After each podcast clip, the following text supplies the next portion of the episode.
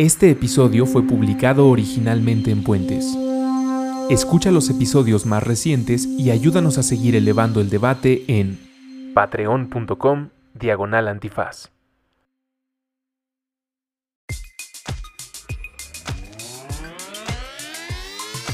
El cuarto, amparo. Conversaciones sobre drogas, sus problemas y soluciones. Y soluciones. Con Sara Snap y Russo.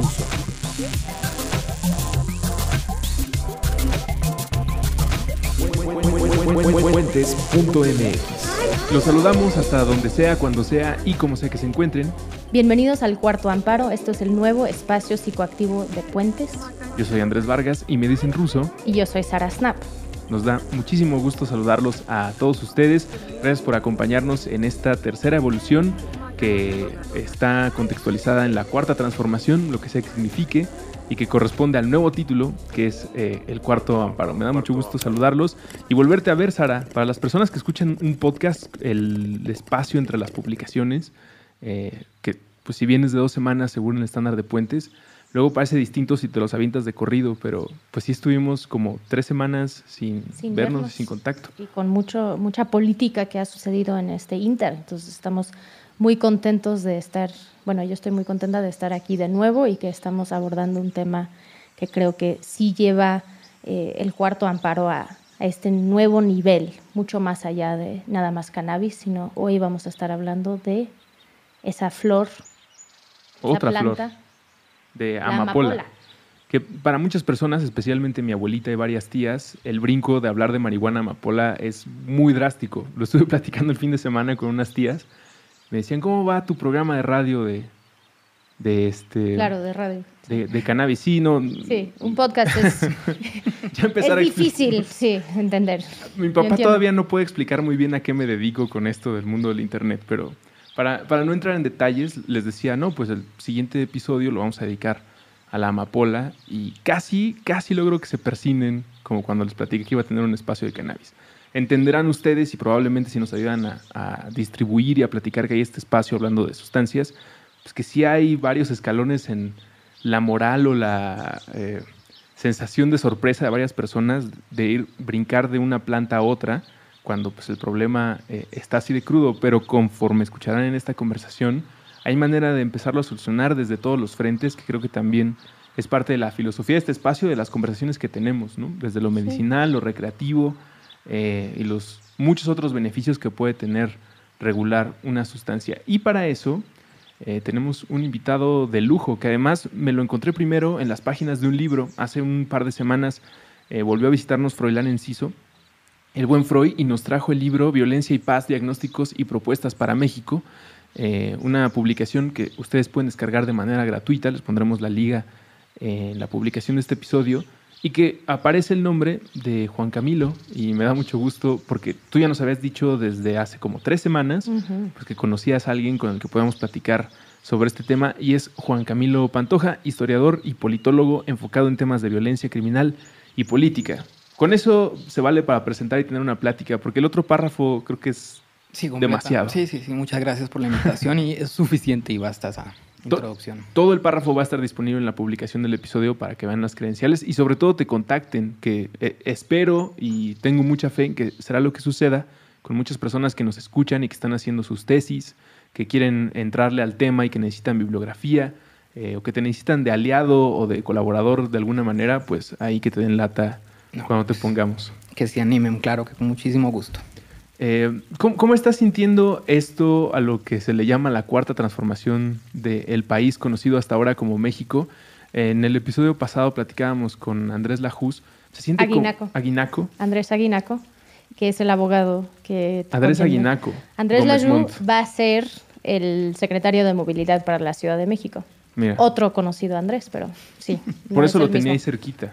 Bueno, pero platicábamos con él que se siente que todo está pasando muy rápido y para las personas que están eh, observando, estudiando, haciendo investigación sobre política de drogas, parece que lo que está pasando en este país desde hace tres años, cuatro años para acá, es como si alguien hubiera apretado el acelerador. ¿Te sientes así o es una sensación única de los que están con los dos ojos puestos en este tema?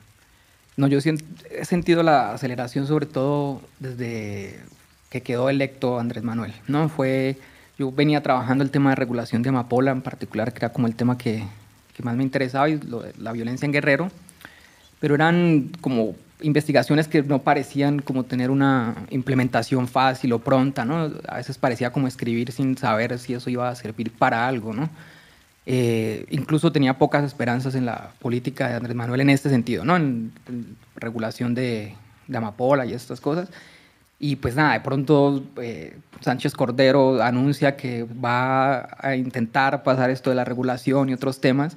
Y de un momento a otro, eso, ¿no? Sentí un acelerador impresionante. Y pues tengo todavía dudas, ¿no? Creo que hay, cuando se enteren un poco, creo que ya lo saben, ¿no? Todos los desafíos y todas las eh, contradicciones que van a tener, pues me da un poco de susto que lo dejen ahí. Pero pues nada, por el momento aprovechar esta ventanita de oportunidad y, y pues irse con toda, ¿no? Sí, creo que es un tema que no se ha tocado tanto eh, aquí, digamos que de vez en cuando sale una nota, ¿no? De Ricardo Mejía, un diputado local de Guerrero que busca la regulación de la amapola o un grupo de eh, cultivadores que les interesa o como que algún estudio que sale, ¿no? El año pasado de Jorge Hernández Tinajero, pero en realidad en este tema no hemos tenido los debates y los foros y las discusiones que hemos tenido con el tema de cannabis, aunque sea igual de urgente eh, para México. Entonces, por eso creo que es tan importante que nosotros también lo estamos abordando y que alguien como Camilo está haciendo su doctorado sobre estos temas porque eso nos ayuda a generar la evidencia. No sabemos cuáles son los desafíos. Ellos probablemente tienen una idea, pero a aterrizarlo a la realidad creo que no van a tener, no, en realidad no, no saben muy bien. Fíjate que revisando un texto de Nexos que se llama El derecho a la amapola, hay tres puntos del el autor. Ahora mismo les voy a decir el nombre, Saúl López Noriega. Pondremos la nota completa en la publicación de este episodio y menciona que básicamente hay tres factores que obstaculizan el adecuado abastecimiento de medicamentos derivados de la amapola. Dice, en primer lugar, la complejidad de los procedimientos legales y administrativos para la obtención de estos medicamentos. Dos, la pobre información de los profesionales de la salud pública que limita la prescripción y la distribución. Y por último, el tercero, la resistencia de la comunidad médica para usar como opción de tratamientos los medicamentos derivados del opio. Creo que eh, esos retos, antes de saber cuánto se produce, quién se produce, cuántos cárteles y por dónde están pasando, creo que quedan claros para sentar esta conversación. Y antes de empezarlos a desmenuzar o encontrar más, ¿por qué eh, tu interés en, la amapola? Digo, desde muchas trincheras, lo acabo de decir, médico, recreativo, reivindicación de la justicia, búsquedas para construir paz, pues, es atractivo para una persona que decide investigar o simplemente ser parte del que documente el suceso para entregarlo como experiencia a otros lugares. Pero tú, ¿por dónde llegaste y por qué está en, en tus estudios? Yo llegué porque mi tema de investigación muy general es el impacto que tiene la violencia, bien sea violencia política o violencia criminal, sobre proceso de construcción de Estado, así sea en México entero o en Guerrero en particular. Yo decidí estudiar el caso de Guerrero, la violencia criminal y cómo eso afectaba pues, la construcción del Estado en Guerrero, entendiendo pues, que hay lugares donde no llega el Estado, etc. Y en todo ese proceso, pues evidentemente el, papel que juega el mercado negro y pues, las drogas y esto pues, es eh, muy importante. Y ahí me encontré que habían eh, grupos de productores que venían planteando propuestas desde mucho tiempo, ¿no? Eh, en el sentido de que producían amapola. ¿De productores te refieres a campesinos? Sí, sí, exactamente. Eh, se organizaron y vienen desde hace mucho tiempo presentando propuestas, diciéndole al gobierno básicamente que ellos no cultivan amapola porque sean delincuentes ni porque se van a volver millonarios, porque pues no ocurre, sino por una cuestión de necesidad. Y que ellos eh, están dispuestos a dialogar con el gobierno para buscar la solución que sea, pero pues que sea también viable para ellos. Una de las opciones es regular el cultivo para fines científicos y medicinales, eh, entre muchos otros, ¿no? Y ese elemento en particular, a diferencia de lo que pueda pensar mucha gente creyendo que es una gran propuesta eh, irrealizable y no sé qué, ¿no? Todo lo contrario, es una, una propuesta bastante pragmática, bastante, pues ya hay experiencia en otros países, no se sale dentro del marco pues del régimen internacional de drogas y creo yo que es bastante factible y puede resolver eh, ciertos problemas muy puntuales. Tal vez no vaya a traer la paz y el desarrollo a Guerrero, pero resuelve un problema. En el caso particular de los productores es muy posible que les dé un ingreso estable, eh, moderado y pues que pueda mayores condiciones de seguridad. Estos productores actualmente están contratados, secuestrados, amenazados por narcotraficantes que operan cárteles, son productores que cuando eh, tienen su cosecha, ¿a quién se la distribuyen? Porque entiendo que desde ahí es un diálogo bastante complejo en el que pues cualquiera que no se acerque a entender todas las aristas, lo que tiene que entender, pues ustedes están haciendo un acto ilegal. Y obviamente digo esto sin hacer el juicio y, ponerme como ustedes deben ser castigados, nada más para saber cómo se puede tener ese diálogo si se presenta con una autoridad, como estoy cometiendo un delito, pero si ustedes... Pues creo que la pregunta es cómo es la relación productores crimen organizado y, Estado. y, la segunda sería cómo es la relación productores Estado. Y si...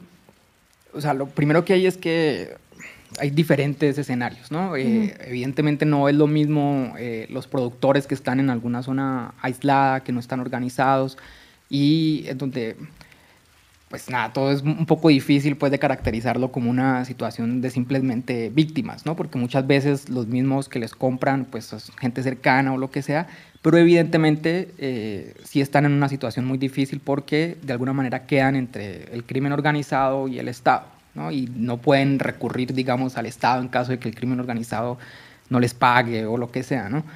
En el caso de los productores que yo estoy hablando, que, que han presentado propuestas, es la Unión de Comisarios de la Sierra de Guerrero, eh, son más o menos 200 comunidades, y en el caso de ellos, digamos, han venido avanzando en un proceso bastante interesante de organizarse, de prepararse y sobre todo de buscar interlocución con el gobierno. Eh, incluso esta propuesta que mencionabas ahora en el Congreso local, ellos estuvieron recogiendo firmas y en fin, han estado como muy activos cuando el gobernador Astudillo dijo que pensaban en esta propuesta. Ellos también estuvieron presentes en el debate y hace poco eh, ellos se reunieron o le entregaron al equipo de, López Obrador una propuesta muy puntual sobre lo que ellos consideran debe ser el, proceso hacia la regulación ellos, por ejemplo, dan un ejemplo muy, muy interesante de cómo relacionarse con el crimen organizado. En algún momento, en la búsqueda de muchas alternativas y de muchas estrategias que intentaron, una fue que se agruparon muchos productores eh, y de alguna manera empezaron a concentrar la producción de amapola y lo que hacían era que designaban un emisario que era el, quien se, iba, se encargaba de ir a negociar la venta de la amapola eh, con quien fuera pues del crimen organizado que lo fuera a comprar. No se le dejaba entrar a esa persona ni a ese grupo a la comunidad y lo que hacían era que esos ingresos, eh, más allá de que se le daba pues a los productores, trataban de quedarse con una parte que la invertían en escuelas, en arreglar hospitales, en arreglar carreteras. Pero por decisión de los que la vendieron. Ajá, fue, fue una... Eh, Como un impuesto que ellos ponen a ellos mismos para poder invertir en la comunidad. Sí, exactamente. O sea, lo que hacen es que el primer problema era, bueno, ¿cómo hacemos para que no entren digamos, para Para que ellos no vengan a nuestra comunidad, sino que nosotros vayamos a donde ellos están. La decisión primero era esa, ¿no? No dejamos entrar a nadie el crimen organizado en nuestra comunidad y lo que hacemos es que les enviamos un emisario que es quien negocia y nosotros le hacemos llegar el producto.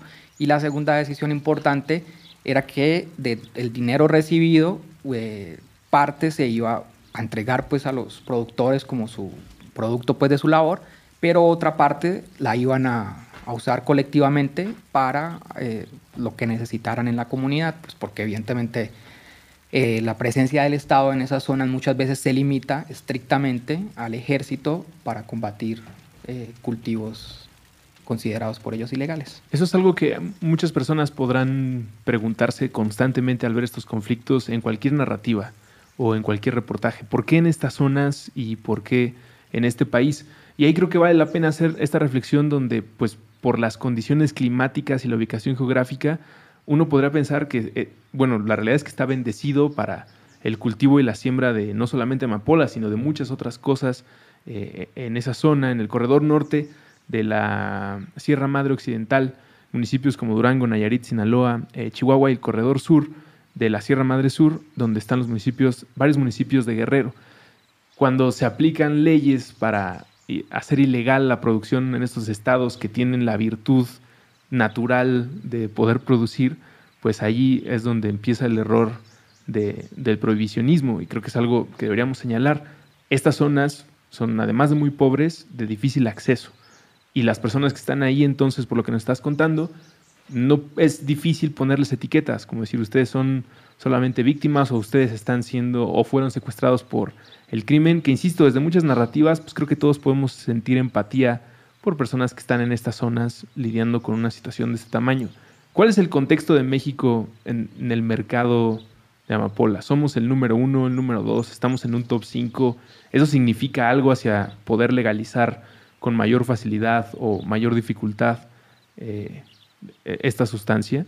Estamos en el... Bueno, y porque la amapola es, una planta sí, sí. y las sustancias que, se, que derivan de ese cultivo son múltiples. Entonces creo que no es de que es una cosa al otro, sino que eh, todo es un poquito más complejo. Creo que tú... No, que eh, exactamente, ¿no? Digamos, en términos de producción de derivados ilegales de amapola, estamos, creo que México está en segundo lugar en este momento, no sé. Afganistán. Siento que hemos subido recientemente. Antes éramos el tercero y recién alguien me dijo, no, no, no. sí, pero exacto, digamos, sí está entre los grandes productores del mundo de, de, productos derivados, pero ilegales, ¿no? Porque si vamos a hablar ya de de industrias de, que hacen derivados, pero para fines médicos, pues eh, ahí en esa industria ni siquiera estamos. Pero esta importancia de México dentro del mercado internacional de amapola para, para drogas Para hacer heroína, principalmente, ¿no? Ahí, por ejemplo, eh, pues sí, digamos, tiene mucho que ver con el hecho de que México pueda reclamar la posibilidad de producir amapola para fines científicos y medicinales. Eh, básicamente el, mercado que, se, que, eh, cubre México pues es el de Estados Unidos. Ahora pues eh, los productores de amapola tienen un gran problema porque los eh, productos sintéticos, sobre todo el fentanilo, que ya no, pues, no necesariamente vienen de la amapola directamente, ha hecho que baje mucho el precio que le pagan al productor por, por la amapola. Entonces, una, pues claro, en fin, eso puede ser un contraargumento porque entonces dicen, eh, si el negocio de la amapola se está acabando y ya no está, ¿para qué vamos a hablar de regular? Pero la otra cara de esa historia es que si se llegase a regular, el precio que recibirían estos productores, primero no estaría al vaivén de la demanda en Estados Unidos y el precio variaría tanto, sino que eso hay unas cuotas, etcétera y eso implica que se le puede dar al campesino un ingreso eh, regular y que sea, pues sí, probablemente no van a ser los mejores años pues cuando les pagaban bastante pues por la amapola, pero sí es un ingreso rentable pues para ellos poder sobrevivir, que es en últimas creo que lo que uno puede entender que están haciendo, ¿no? Buscando medios para sobrevivir, para pagar la educación de sus hijos, la salud, etcétera, y pues si se les ofrece una alternativa como esta, es probable que... Tú que has estado viendo esto durante tiempo, no es que lo acabas de empezar, ¿cómo ha ido cambiando los precios? ¿Nos puedes dar algunos datos? Digo, yo sé algunos de 2016, pero ¿cómo se ha ido cambiando? Digo, seguro cambia en cada cosecha. O tal, y tal vez un poco sobre cuántas cosechas hay al año, algo así. No, es así el, la dinámica de cómo... Del mercado.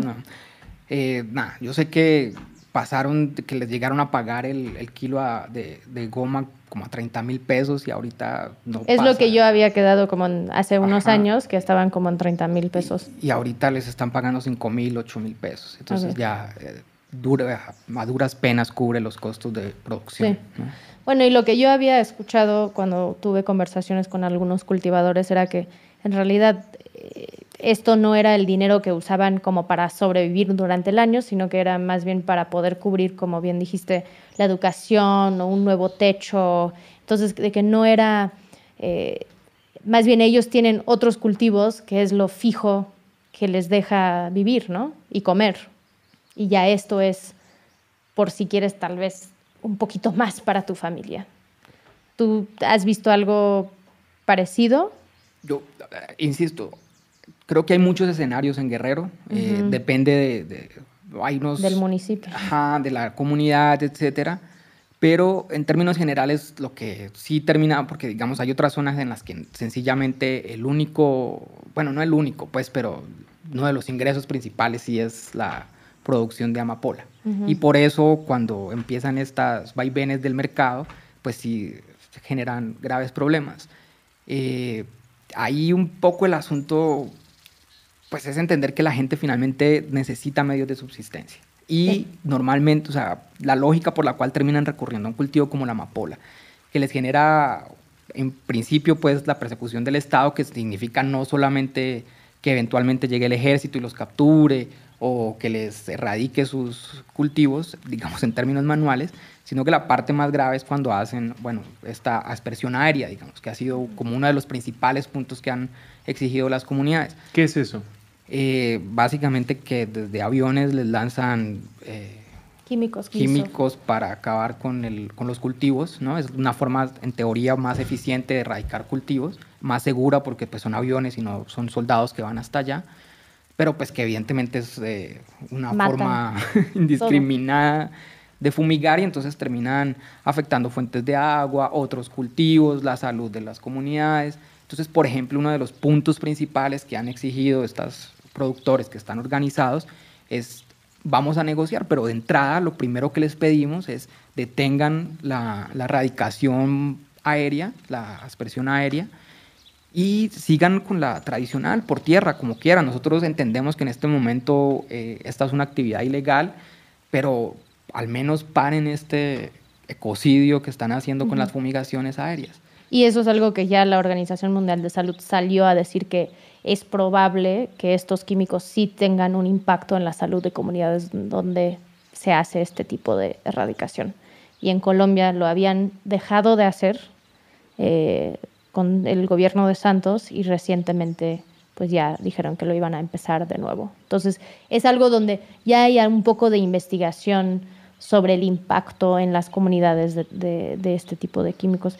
Em, yo quiero, porque creo que a veces es difícil para nosotros como imaginar cómo es esto. Entonces, em, algunos de estos, estas comunidades, y creo que seguro es diferente en, todos lados, pero cambiarían a otros cultivos si hubiera un subsidio de del gobierno, esta idea del desarrollo alternativo lo hemos intentado, bueno, se ha intentado en muchos otros países con, yo diría, poca, poco éxito, pero Andrés Manuel sí lo mencionó en, su campaña, creo que es la única vez que lo mencionó. Eh, si tú estuvieras asesorando al gobierno, ¿cuál sería eh, tu prescripción eh, sobre, este, sobre este tipo de intervención de desarrollo alternativo. Sí, la primera pregunta que me hiciste es si ellos estuvieran dispuestos, si los productores estuvieran dispuestos a cambiar de, productos para que estaban cultivando. Y sí, o sea, yo creo que si fuera asesor del gobierno, lo primero que le diría es, en lugar de ver a esas organizaciones de campesinos o de productores como eh, un enemigo, como un adversario, al contrario, deberían escoptarlos en el sentido de aprovecharse de todo el conocimiento que han venido generando, de todas las alternativas que han venido proponiendo, explorando, porque eh, ellos mismos, digamos, que conocen su realidad, eh, como esta propuesta que le presentaron hace poco Andrés Manuel, pues está basada justamente en plantearle, ok, aquí está la propuesta de regulación del cultivo amapola para fines científicos y medicinales, pero no solo estamos eso, ¿no? tenemos este proyecto que venimos trabajando desde hace muchos años sobre ecoturismo, ¿no? que mucha gente dice que es inviable, que lo que sea. Bueno, ellos al parecer han planteado algo. Eh, otro, otro tipo de desarrollo alternativo también tienen sus propuestas. Creo que ahí, por ejemplo, el caso colombiano, que es probablemente el que más impulso tuvo, más esperanzas generó alrededor del proceso de paz, pues ha tenido como muchos problemas en su implementación. Bueno, está bien, llegó un nuevo gobierno que probablemente no avance mucho en eso, pero creo que sí sería muy buena idea que si se va a intentar un proyecto de desarrollo alternativo, al menos en Guerrero, se retome mucho de los aprendizajes que pasó en Colombia, porque falló, cuáles son los problemas y cuáles son los casos exitosos, porque no en todos ha fracasado. Creo que ahí el, el, el, punto que tiene que estar claro es que ese tipo de desarrollo alternativo implica no solamente un subsidio, que es una buena idea, sino infraestructura. Y es que la carretera que va a hacer que cuando saques tu producto sea rentable a la hora de venderlo. Eh, en fin, ¿no? todo lo que requiere cualquier proceso de, bueno, cualquier proyecto de producción alternativa que implique ir más allá simplemente de las buenas intenciones y que se piense un poquito a largo plazo. Ok, súper. Eh, creo que mucha gente dirían, y por eso te voy a hacer la pregunta, pero si regulamos aquí en México, ¿qué cambio haría si en Estados Unidos sigue habiendo esta demanda de heroína y ellos probablemente no van a regular o crear un programa de heroína médica como tienen en Suiza o algo así? Eh, donde las personas que consumen heroína de una manera eh, cotidiana tienen acceso seguro a heroína de muy alta calidad. Eh, si Estados Unidos no va a ir en esa dirección, ¿cómo, sería, ¿cómo sería esa relación? ¿Es posible hacer esto en México sin que Estados Unidos se suma al esfuerzo? Sí, o sea, una cosa, digamos, es el, la heroína, digamos, o que recibe Estados Unidos desde México, ¿no? La, esa, esa, demanda que cubre con la producción mexicana. Efectivamente, eso pues, está un poco difícil de resolver cuando se regule desde México. Y bueno, sobre todo porque yo siento que ahorita el gran problema de, de Estados Unidos ni siquiera es con la heroína mexicana, ¿no? Es con pues, los opiáceos, pues, medicinas legales, ¿no? Esa es como la gran crisis que tienen ahorita en Estados Unidos. Y eso tiene otro tipo de relación con la propuesta de regular amapola en México. Y es porque la regulación de la amapola, mm, yo, la, la, manera en la que yo siento que hay que verlo es eso, ¿no? No como la panacea que va a resolver todos los problemas, sino que en este caso en particular va dirigido a resolver el problema a los productores de Guerrero eh, que padecen problemas de, económicos, de inseguridad y pues todo lo que eso conlleva. Entonces, tener claro eso, ¿no? Él, va a resolver este problema. Ahora, lo que sucede en Estados Unidos con la crisis de los opiáceos ha venido a poner en cuestión esta idea de regular porque, bueno, dicen, pero pues si el problema ahorita son los opiáceos legales, ¿cómo es que México va a empezar a producir opiáceos legales? Además, el problema en Estados Unidos es la superabundancia de opiáceos legales. ¿Cómo, o sea, ya es un mercado saturado. ¿Dónde va a entrar México? Y la popularización entre jóvenes que escuchan, por ejemplo, a nuevos artistas de hip hop, que su acercamiento con la oxicodina, por ejemplo, pues es muy similar al de la marihuana con Cypress Hill en los 90. Es decir, su nivel de normalidad y de eh, expresarlo como un valor que ponen en su arte, pues ya está muy a la mano de, estos chicos o de la edad que tenga la persona que escuche esto. Es decir, el uso ya se normalizó en ciertas ventanas del nuevo MTV o del nuevo YouTube o de los nuevos lugares a donde están apuntando los, los ojos de ciertos jóvenes. Eso aumenta un poco más el peligro y si acaso un dilema moral sobre lo, o, un juicio moral que estaría haciendo Estados Unidos sobre si México legaliza con esos fines a nosotros nos afecta de alguna manera. Ese debate es bien complejo y bueno, ellos, en fin, tendrán que ver cómo, cómo resuelven esto porque además eso es un consumo que no afecta, o sea, a diferencia de otras drogas, está afectando a clases medias, que es como una cosa novedosa, pero el problema es que esa situación contrasta mucho con lo que sucede en América Latina y en la India, por ejemplo, que es el gran ejemplo, ¿no? que es esto que llaman de la epidemia del dolor.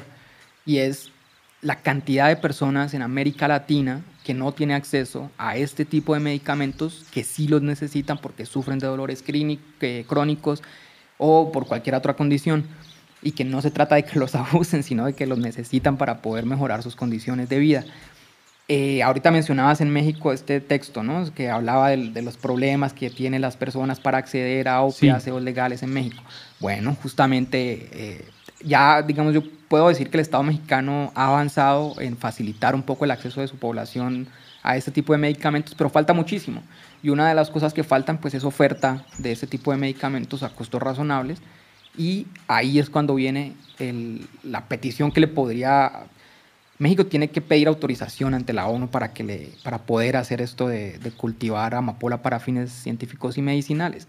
el argumento de la ONU para ni siquiera discutir eso es decir, que ya ese mercado está saturado y que la producción mexicana no tendría eh, ningún sentido porque incluso se vota amapola.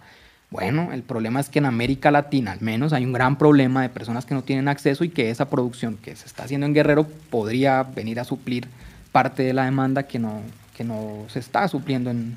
Con este dato que nos estás pasando, se vuelve más complejo el asunto, pero para un, grupo de personas, otra vez voy a ser muy específico, mis tías, empiezan a ver una bandera similar al caso de la marihuana que era cuando hace tres años empezaba a hablarles sobre yo consumo, empecé a conocer a estos activistas, mira estas investigaciones, en cuanto se alza la bandera de medicina, de hay personas que necesitan esto para enfrentar una enfermedad, para tener una vida eh, pues, más digna, más tranquila, más, más eh, disfrutable o, simplemente no llena de dolor. Sin dolor. O morir sin dolor. Eh, entonces cambia la conversación, insisto, se vuelve más complejo porque entonces añades otro punto a evaluar dentro de todo el mecanismo. Sin embargo, sí abre mucho la posibilidad de tener estas conversaciones sobre la legalización de la amapola, que ya no tiene nada más que ver con la versión del adicto, del abuso o de la sustancia de la cual te quiere proteger tu familia, sino aquí ya estamos hablando de personas de todas las edades, en todo el mundo, que tiene poco acceso a las sustancias derivadas de la amapola que ayudaría a tratar mejor su enfermedad o a despedirse mejor. Entonces, desde esa perspectiva, ¿estamos cumpliendo en México con una demanda hacia el interior?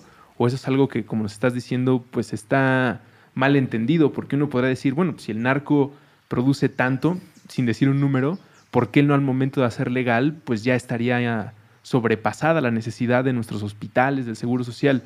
Pero ahí, ¿qué es lo que no hay? Es, no sabemos cuánto es lo que se produce del narco, sabemos cuánto es lo que se necesita, o también esos cálculos son parte del el problema a resolver.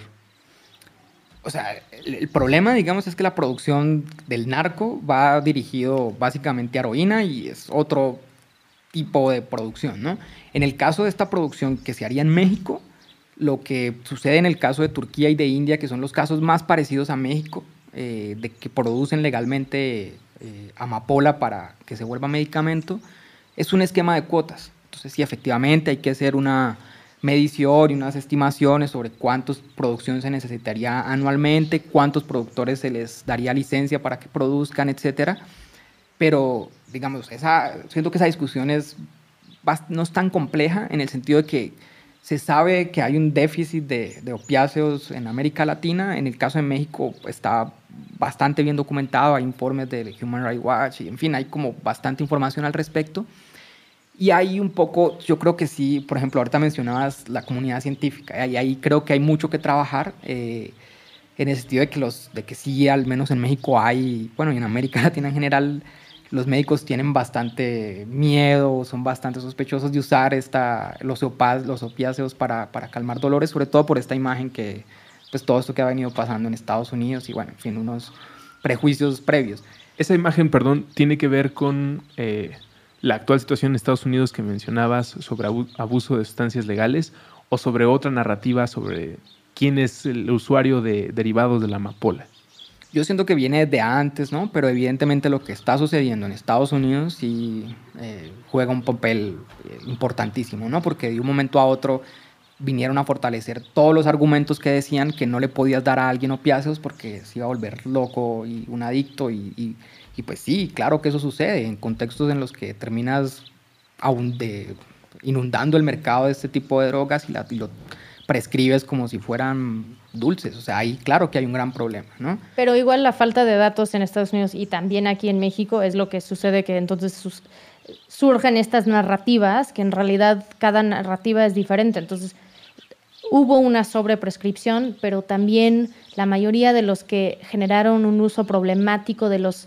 de los medicamentos de opiáceos no, nunca fueron prescritos opiáceos, sino que ellos fueron a la casa de la tía y robaron sus opiáceos. Entonces, porque cuando se prescribe en los estudios que sabemos en, Europa y eso, cuando se prescribe opiáceos y la persona toma la dosis que se prescribe, el, eh, la, la posibilidad de generar una adicción o un uso problemático es muy baja, es como menos del 1%. Cuando piensas en todo, son gente que estaban buscando algo y entonces lo robaron de tu casa sin que supieras o como que eh, y que estaban buscando una sustancia y, una afectación a su cerebro. La ruta de, esta, de este individuo que, que estás describiendo y del cual existen los datos, después de no poder conseguirlo porque fue algo que le prestaron en una fiesta, algo que probó con alguien más.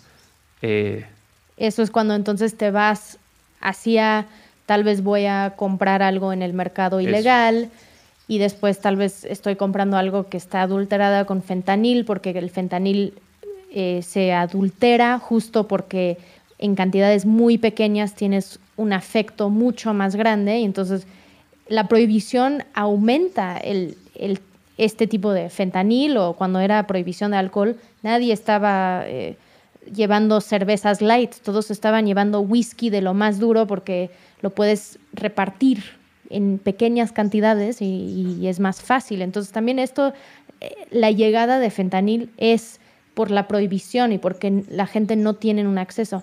Y también se vincula en Estados Unidos con un tema de salud mental, con un tema de la crisis económica que en, de 2008. Entonces, son tantos factores que entonces en México creo que el punto es, eso está sucediendo, pero no es lo mismo que nosotros y como dijo Camilo, la regulación entonces sería resolver el problema de cultivadores en Guerrero y mejorar el acceso a medicamentos para aliviar el dolor, sabiendo que en México no hay acceso.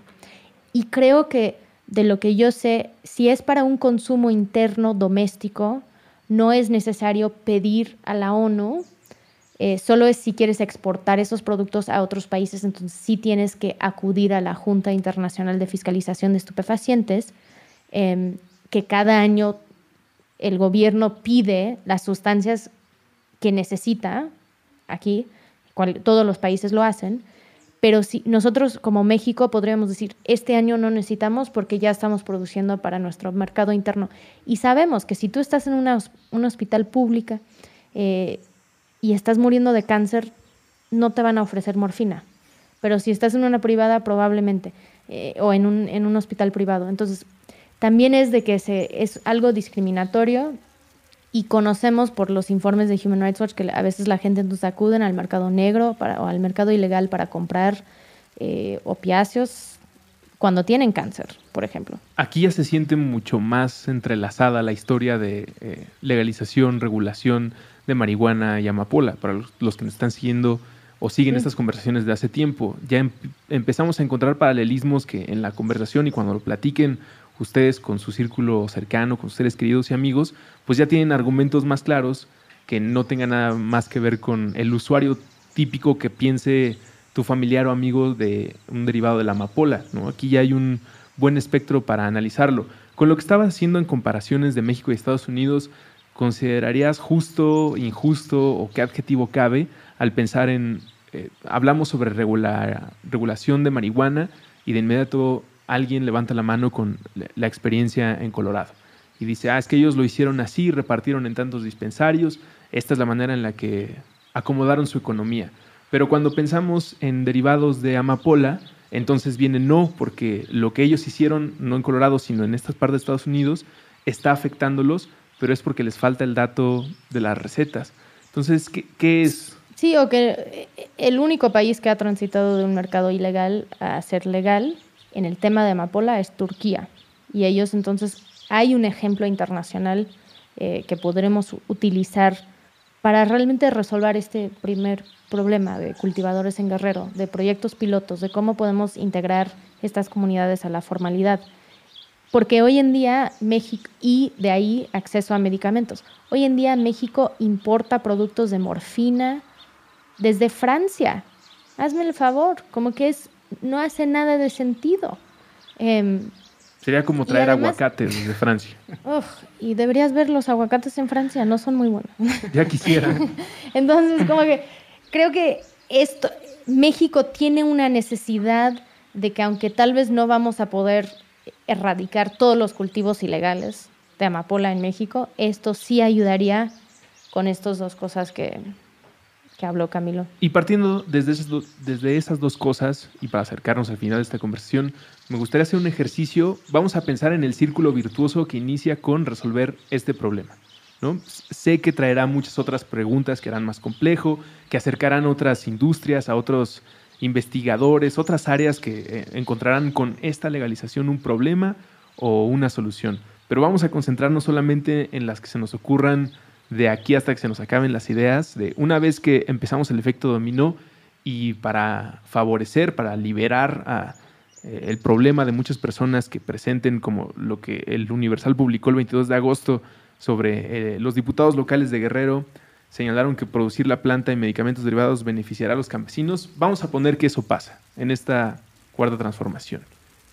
¿Qué cosas positivas empiezan a pasar a partir de ahí. ¿Cuál es la primera que se te ocurre que no beneficie solamente a los campesinos, sino que vaya hacia otros lugares de la sociedad en este país? Bueno, yo creo que el primer efecto ya se siente y tiene que ver, en este caso, no tanto con los productores, sino con lo que está haciendo el gobierno entrante, en el caso de Sánchez Cordero principalmente, y es plantear que es necesario discutir alternativas a la política de drogas que se está implementando en México, y eso ya nomás es un gran avance sobre todo porque yo siento que los países como México, como Colombia, como Guatemala, que han venido de alguna manera eh, padeciendo los peores efectos de la política prohibicionista, pues tienen el, no sé, el imperativo moral de, de, hacer un llamado pues a cambiar este enfoque de política de drogas hasta ahorita ningún gobierno entrante había sido capaz, o sea, Santos en Colombia había, había llegado más lejos y fue como presidente plantear una discusión, que un gobierno que ni siquiera se ha posesionado ya empiece a hablar de esos temas, pues a mí me parece bastante importante porque nos ponen esto, ¿no? A debatir qué es lo que es regular la amapola, porque eso no es un invento del diablo, sino que es bastante factible, etcétera, y cómo, por ejemplo, podemos decir eso, ¿no? Eh, si a ustedes les parece que la regulación de la amapola no se debía aprobar porque no va a traer la paz mundial, pues entonces, ¿hace cuánto deberíamos haber acabado la política provisionista que ni trajo paz, ni resolvió el problema de las drogas, etcétera? Entonces, para mí ese primer punto ya, ya me parece importante. Ahora, en términos del, del proyecto en sí, de un plan piloto para regular la amapola en Guerrero, yo creo que sí, que si uno ve los discursos que han planteado los líderes de estas comunidades de productores en Guerrero, es muy claro que para ellos ese es un punto que de alguna manera les permite traer al Estado, ¿no? Porque un proyecto piloto de cultivos implica que haya carreteras, implica que haya seguridad, implica que haya, no sé, una infraestructura que debe acompañar este proyecto piloto y que no solamente va a servir para, para sacar adelante este, este proyecto de, de, de cultivos para fines medicinales, sino que pues evidentemente sirve para otros proyectos, ¿no? Y entonces ahí ya se trata de, bueno, vamos a anclar con el proyecto de cultivos de amapola, pero con la idea de, aprovecharlo pues para, para hacer otras cosas. Incluso el paso previo a eso, que es reunirse con las comunidades y empezar a reconocerlas, no como delincuentes, sino como ciudadanos mexicanos en el campo padeciendo situaciones difíciles y no por gusto propio, sino porque sencillamente están en unas circunstancias eh, complejas pues ya, digamos, de alguna manera reconocerle sus derechos, ¿no? Y su, pues eso, ¿no? La posibilidad de discutir proyectos de desarrollo alternativos y ponerle algo práctico, que es esto del plan piloto para eh, procesar amapola ya, y que como eso, pues, puede aparejar otros, otros proyectos alrededor de eso, ¿no? Siempre quisiera como insistir en eso, ¿no? Un poco el como que el punto principal debería ser que estas comunidades tienen muchas experiencias, ¿no? Y ellos tienen, conocen mucho de las alternativas y de qué puede funcionar y qué no puede funcionar. Si el Estado entiende eso y se aprovecha de ese conocimiento y de alguna manera no impone lo que cree que va a funcionar, sino que se basa en eso, es muy probable que las cosas funcionen pues mejor de lo que funcionaron en Colombia. Sí. Em, se reduce entonces o, se trata de reducir la vulnerabilidad de ciertas comunidades que están sembrando. Entonces entra comunicaciones y transportes para que en verdad eh, se pueda transportar y que exista una infraestructura que beneficie a esta industria. Incluye seguridad pública para estos grupos y creo que para todo el país en cuanto a se reduciría la violencia o los grados de criminalidad. No quiero pensar en esto como la solución a todo, pero quiero pensar también que afectaría de alguna manera la manera en la que se distribuye y se opera el comercio de estas sustancias de entrada. Si hay una parte de seguridad pública que se ve beneficiada o que va hacia la construcción de la paz en esta medida, ¿cierto? Claro, digamos un poco el, el ideal de toda esta historia de seguridad detrás de este proyecto es que si se, el Estado, digamos, empieza a tratar a estos productores como aliados, ¿no? Y no como delincuentes que están produciendo algo negativo y que de alguna manera tienen que esconderse del Estado y tienen que alejarse, ¿no? Y de alguna manera estar en contra del Estado, eh, pues no, en un esquema de, eh, como el que se plantea con la regulación, pues estos campesinos de alguna manera pasan a ser pues aliados del Estado porque van a producir algo legal y ellos, digamos, más allá de necesitar un ejército ahí presente o muchas policías presentes, pues ellos lo que necesitan es poder trabajar en condiciones en las que no los persiga el Estado. Y, hay bastantes ejemplos de cómo son capaces de garantizar eh, pues, su propia seguridad, no necesariamente ellos solos, evidentemente con ayuda del ejército, etcétera, pero en un contexto completamente distinto, en el que este ejército o lo que sea ni tiene que ser tan numeroso, ni su objetivo es ir a perseguir campesinos que están tratando de sobrevivir, sino que, pues nada, un tamaño decente, lo que sea que tenga que ser, pues, pero pues ya en otra relación completamente distinta con estas comunidades. Y evidentemente eso afecta a la relación que van a tener las comunidades con el crimen organizado, ¿no? Y pues es posible pues que pasemos de este esquema en el que de alguna manera estos grupos organizados subsisten o tienen la posibilidad de operar en el sentido pues de que de ellos depende la subsistencia de ciertas regiones, pues a que pues, pasen a ser necesarios. Esto, insisto, no implica que el narcotráfico vaya a desaparecer y que de un momento a otro, no, pero evidentemente a estos campesinos que en estos momentos están pasando una situación muy difícil, pues sí les va a mejorar la vida y efectivamente pues creo yo que esa es la función del Estado, ¿no?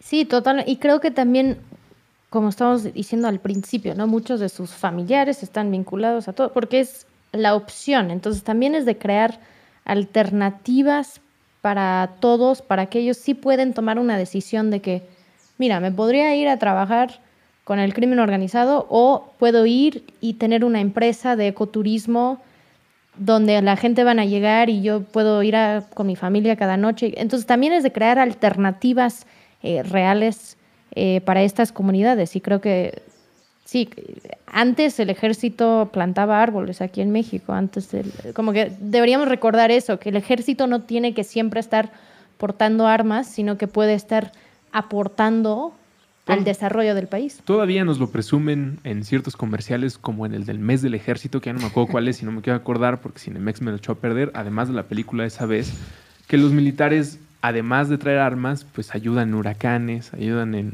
ciertas situaciones Pues que se enfocan en eso si vamos desde el tema de, criminalidad, paz, seguridad pública, comunicaciones y transportes, me gustaría aterrizarlo en el beneficio que se va a terminar de conquistar a muchas personas sobre cuál debe su postura o cómo debe expresarse rumbo a la legalización de sustancias prohibidas. ¿Qué pasaría en este escenario que nos está eh, contando ahora mismo cuando lleguemos hacia el seguro social, Sara? Vamos a tratar de imaginar ese último punto o penúltimo o antepenúltimo punto de la cadena de buenos resultados. Ya se inició la prueba piloto con estas comunidades en Guerrero, ya se está asegurando que pues estén en buenas condiciones, que puedan operar. Y se Los médicos lo están... bueno, hay una industria farmacéutica mexicana que está produciendo los productos y que está produciendo estos medicamentos. Hay médicos que están ahora prescribiendo estos medicamentos en todos lados, incluyendo Guerrero, que hoy en día no tiene ni un médico que prescribe eh, amapola o derivados de la amapola.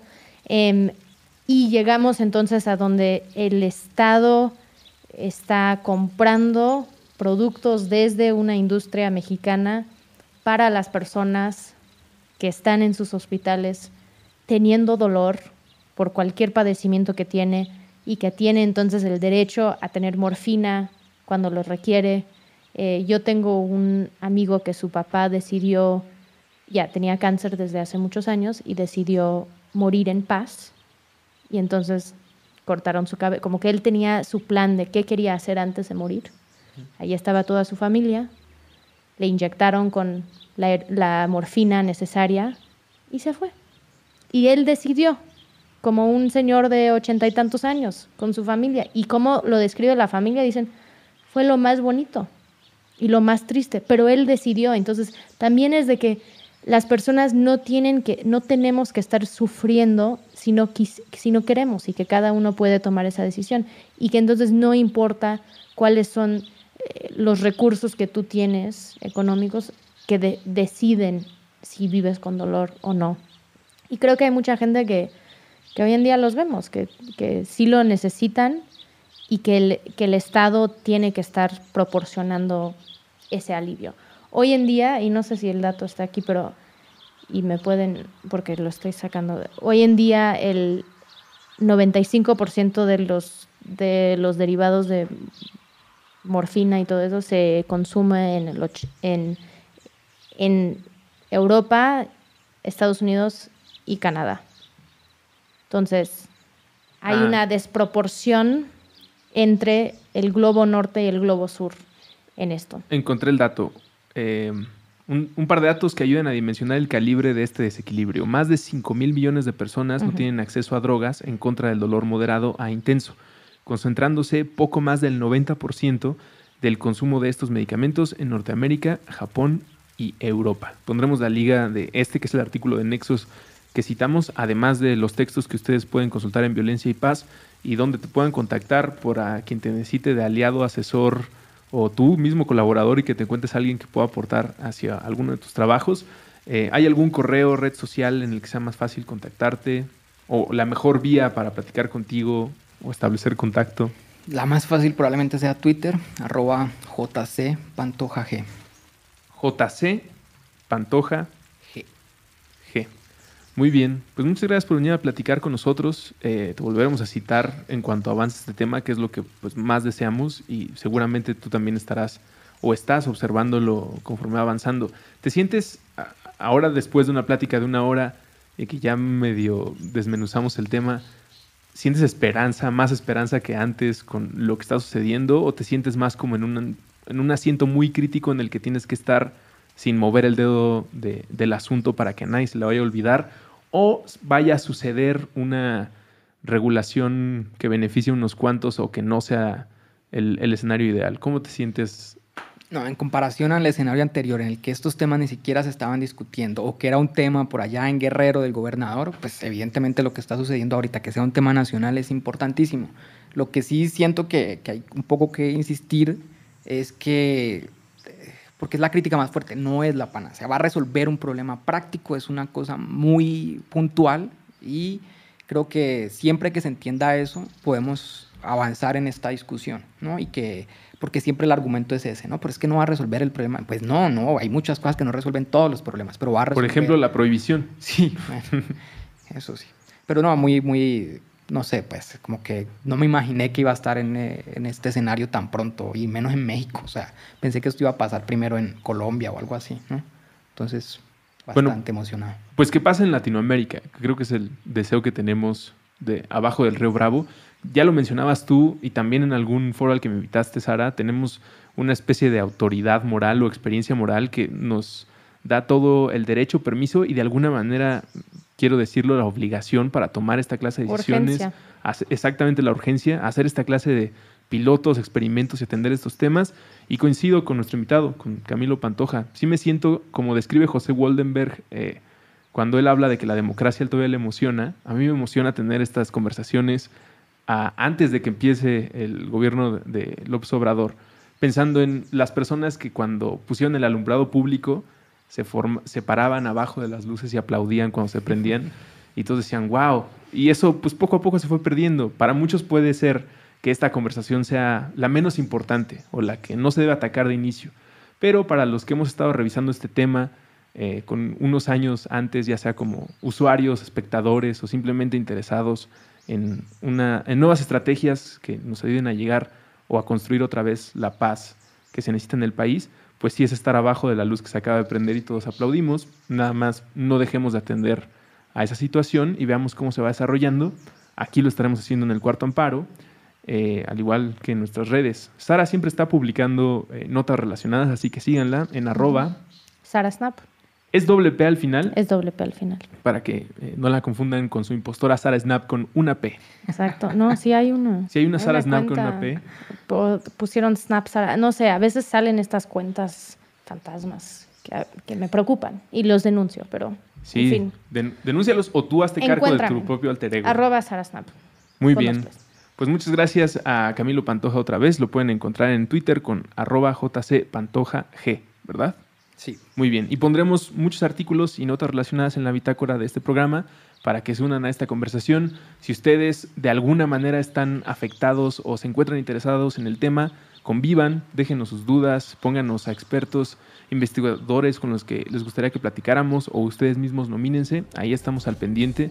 Son temas muy interesantes y como siempre pues esperamos que esta conversación les ayude a tener otras conversaciones con quien sea que se enfrenten cuando se hable de legalización, normalización, uso de sustancias, eh, experiencias psicodélicas y demás. Eh, muchísimas gracias a nuestro invitado, a Jacqueline en la producción, querida Sara. Nos vemos pronto. Hasta luego.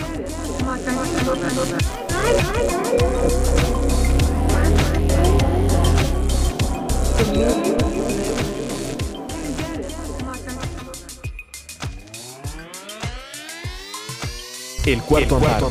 Conversaciones sobre drogas, sus problemas y soluciones. Y soluciones. Con Sara Snap y Russo.